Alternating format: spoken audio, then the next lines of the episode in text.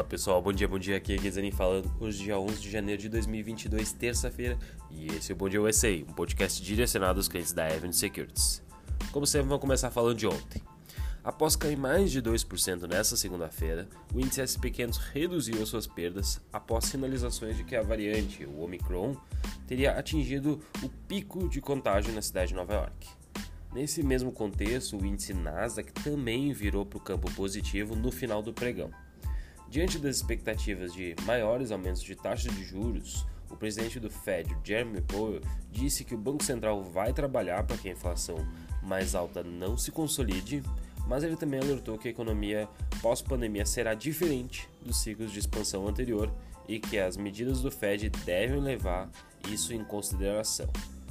Por fim, o Goldman Sachs no dia de ontem revisou suas projeções e acredita que o Fed deve aumentar a taxa de juros quatro vezes esse ano 2022 e não mais três vezes. Normalmente eles fazem aumentos de 0,25, então ele espera que a gente aumente pelo menos um, fique na faixa de 1 e 1,25. Isso seria a sua projeção que teria sido elevada em comparação em 2021. O motivo deles foi a percepção de que um maior sentimento de urgência na ata, na, na ata do Fed foi divulgada e por isso que eles revisaram para cima.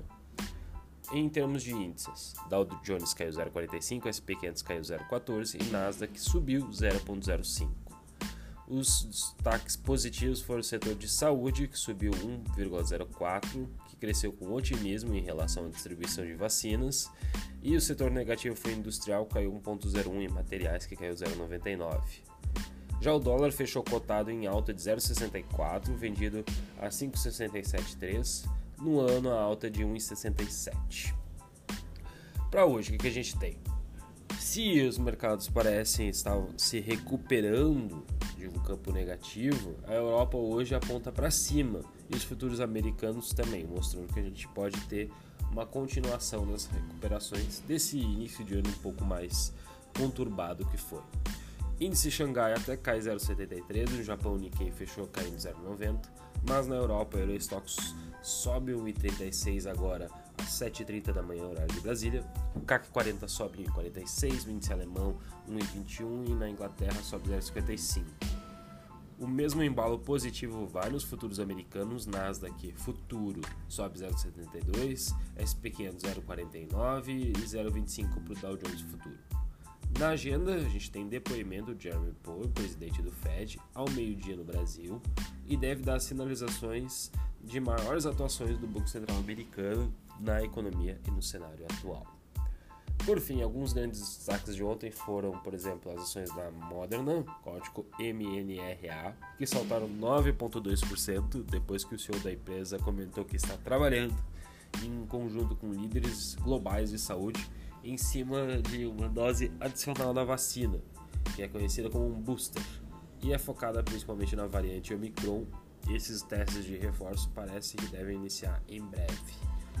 Outro destaque foi a movimentação das ações da Zynga, código ZNGA, que é uma desenvolvedora de jogos para celular como Farmville, e o principal motivo foi o anúncio de que a Take-Two, código TTWO, dona da Rockstar, também produz GTA, entre outros jogos, tem planos de comprar a companhia por 12,7 bilhões, 64% acima do valor de mercado atual da Zynga. Isso aí ajudaria a empresa a entrar de vez no mercado de games para celular e a consolidar a companhia. Nessa segunda-feira, as ações da Take-Two caíram 13%, enquanto as Zynga subiram 40%, fechando esse gap entre o preço das empresas. Lembrando que ontem a gente fez uma apresentação macroeconômica, falando um pouco mais de, dos setores, falando um pouco mais de FONC, de inflação, dos principais ativos que subiram, os principais ativos que caíram. Então, quem perdeu, segue a gente nas redes sociais, também dá uma olhada no YouTube da Avenue, que a gente está com todas as apresentações.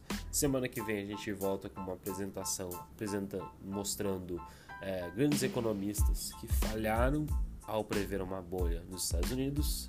E por fim, a gente também vai ter um setor de games com o Breno é, voltando ali a apresentar com a gente, fazendo uma aparição especial que aposto que muitos de vocês vão gostar, falando mais desse setor de jogos, dessa consolidação e outras oportunidades. Tá certo, pessoal? Um grande abraço e tenham todos uma, um ótimo dia.